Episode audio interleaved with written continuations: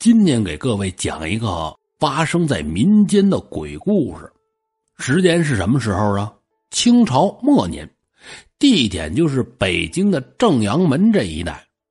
北京人可都知道，前门这一带可就大了去了。你像那朱市口、大石栏，这都属于前门的范围。在老北京啊，那就是商业的中心 CBD。朱市口西大街这儿有八条胡同。八大胡同很出名的地儿，街两边就是那个小姐姐们跟门口站着。哎呦，大爷来玩会儿啊！哎，就这么个地儿。说这天中午，优大胡同这儿啊，走过来一个小伙子，多大岁数啊？二十出头，不到三十。这人呐叫富九，旗人，就是满族人。附近的一街两巷都认识的，长期逛八大胡同嘛。哟，九爷您吉祥啊，吉祥！这儿给您请安了啊，又出来逛逛啊？啊，是逛胡同溜溜鸟吗？这大伙儿啊，跟他都挺熟。反正搭上是中午，胡同里边呢，这人也不多，零零散散的这么几个人，来去的人呢，都靠右边走，各走各边，谁也碍不着谁。就在这时候，富九就感觉正对面跑过来一人。速度还挺快，这一眨眼的功夫就到跟前了。富九再想躲，他来不及了。一闭眼，哎呦，这么一下，俩人就撞上了。按常理说呀，这俩人应该撞的都不轻，撞不躺下也应该挺疼。可是富九就感觉浑身上下一凉，冷的直打哆嗦。这睁开眼就骂街：“怎么不瞧着点路啊？啊！”长眼睛了吗？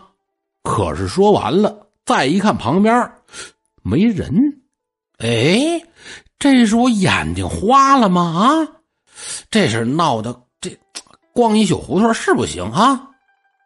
这寻思着呢，父亲就感觉这冷劲儿可上来了，冷的是全身直打哆嗦，头也疼，眼睛模模糊糊。哎呀，不成啊，我得赶紧回家。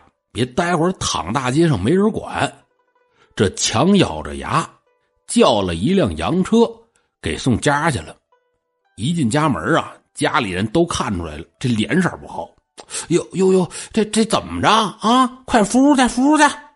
这把富九扶到了屋里，上了炕休息。这人躺在这儿就一直是昏昏沉沉，不吃也不喝。你叫他呀，他还能。嗯啊的，简单的答应，这怎么闹的呀？啊，也说不清，这不急人吗？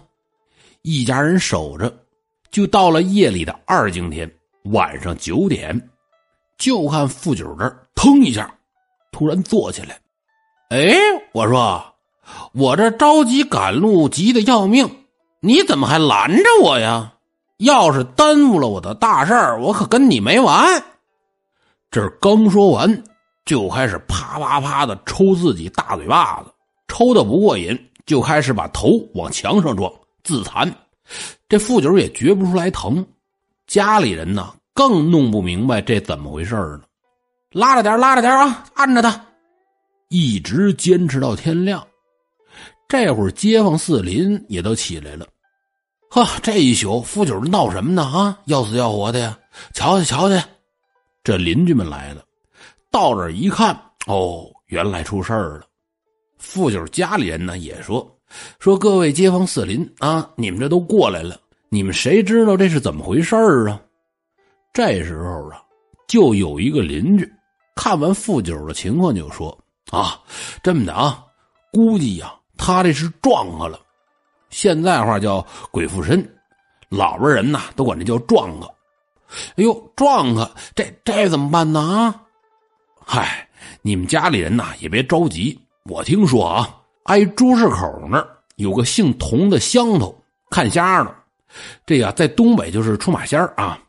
这人呢叫童犄角，他呀能打得过黑白无常、驱邪降妖，那就更不在话下了。这么的，把他请来，肯定有办法。这富九家里人一听，哎呦，那成啊，我们赶紧派人吧。家里人这商量着，旁边的富九就听见了，跟那冷笑：“呵呵呵呵，我管你铜鸡就还是铁鸡就，他来了也不能把我怎么样。没多大功夫，这铜鸡就就给请来了，进到屋子里，看看这富九的情况。富九这儿连家里亲人带借饼邻友的都跟旁边围着。这时候啊，就看富九开始作妖了。你就同鸡就啊，拿眼睛斜愣着看人这同鸡就是个小老头眼睛呢也不大。听富九阴阳怪气的说话，这一看就是撞了了。我说：“你先别问我，你是哪来的鬼魅呀？啊，竟然敢在此作祟，不老实招供，就把你插挑油锅。意思啊，就是把你用这插柴火的叉子。”挑着放油锅里给炸了。富九听完这个不说话了，大眼珠子瞪着铜鸡就，嘴里的牙咬的是咯吱咯吱直响。铜鸡就一看，嘿，这是不服啊！吩咐富九家里人去架上火，大锅烧油啊！我说这不成吧？嗨，你甭管啊，按我说的做。那得嘞，没多大功夫。锅里这油烧的就滚开了，童鸡就拿着一把钢叉，在富九的面前是绕了几下。我说服不服啊？啊！再不招供，我可动手了啊！这会儿看富九呢，好像是真给吓着了，哆哆嗦嗦的就说：“不要铡我，我我冤枉，冤枉！鬼魅无缘无故上生人的身，就应该下油锅。”哪儿冤枉你了啊？富九这会儿哆哆嗦嗦的倚在墙角，这铜鸡就又拿着钢叉，这就准备插富九，还不快招供？这会儿再看富九跪在炕上，开始给铜鸡就磕头。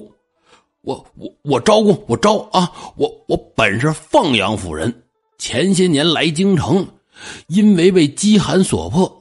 就偷偷的去挖大户人家的祖坟，当了这坟蝎子，干盗墓的营生，常在河边走，没有不湿鞋的。后来呀，就被人发现了，一帮人过来抓我，我一时情急，就用手里的铁锹反抗，结果呀，伤了两个人。按照大清的律法，挖坟掘墓斩立决。今天呢，正是我行刑的日子。我被绑到这菜市口，看见刽子手刀举起来了，我猛地一挣扎，这魂魄就出来了啊！那我赶紧跑吧，要不黑白无常该拉我去这阴曹地府了。没想到呢，这人就挡了我的道撞上了这人。估计这人也应该是在八大胡同逛了一宿，火力比一般人低，所以呀，我才可以来祸害他。哎呦！现在这事儿啊，我已经和您说了，求您给小的一条生路，给小人我保守秘密。我呀，我马上就远走高飞。听被鬼上身的富九说完，这回大伙儿啊，可明白是怎么一回事儿了。哦，这是一个逃跑的鬼魂听完这话，童基就把钢叉放在旁边，然后坐下来。既然如此，你赶快走。不要惹我发怒！富九跪在地上，抹着眼泪跟那哭。哎，我说你不走，怎么还在这哭啊？真的要让我铡了你吗？嗨，不是我不走，小人我在大牢的时候啊，天气寒冷，又因为过堂上刑的时候两脚受了伤，在天冷又一冻，后来呀生了冻疮。活着的时候走路就疼，现在做了鬼还是疼。我呀，我想要一双毡袜，请您施舍可怜可怜我这孤魂野鬼。童犄角听完就是一笑：“哦，感情是这么一回事儿啊！我饶了你，你还有要求？得了一双袜子也花不了几个钱我答应你。”转回来跟富九的家人要来了白纸。童犄角把白纸拿过来，三下两下糊了一双袜子，然后又在每双袜子上边画上了符，还写了一个毛毡的“毡”字吩咐富九的家人去把这个烧了吧。富九高高兴兴的给童犄角磕头，在烧纸的纸灰里扒拉了几下，然后就伸出脚，做着这穿袜子的动作。这时候，童犄角就问他：“哎，我说你叫什么名字啊？啊，年纪多大？这准备上哪儿去？”“嗨，现在已经逃出来了，我躲一天算一天。”童犄角琢磨琢磨，我说：“这么着也不是事儿。”孤魂野鬼漂泊在外边啊，真要是哪天再让地府的人把你给抓了，你就彻底没自由了。嗨，您说的是这么个理儿，可可我现在也没别的法了，不是？嗯，不如这么的吧，啊，你听我的话，跟我走，还能受香火，有一碗饱饭吃，怎么样啊？嘿呦呵，那我谢谢您，将来必定报答您的大恩。这鬼说完，童犄角也挺高兴，于是从口袋里摸出一张黄纸符，贴在了富九的额头，然后是掐诀念咒。再看这富九趴在地上就一动不动了。过了老半天，这才醒过来，问他刚才发生的事儿，一拨楞脑袋全都不知道。可是之前逛妓院的事儿，他可记得是一清二楚。各位啊，我给你们详细说说。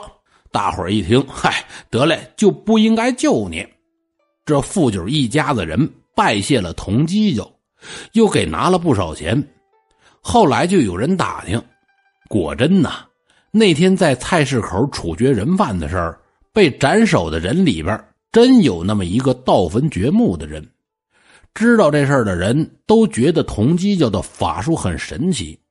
这童鸡叫小老头就自己一个人。平时是吃斋念佛，很少说话，但是特别能睡觉，一睡就是四五天也不起来。可是这家里边收拾的特别干净，箱子上、柜子上一个尘土渣都没有。一睡四五天也没收拾，怎么这么干净啊？有人说呀，他养着不少的鬼，三年换一批，给他收拾屋子的都是鬼。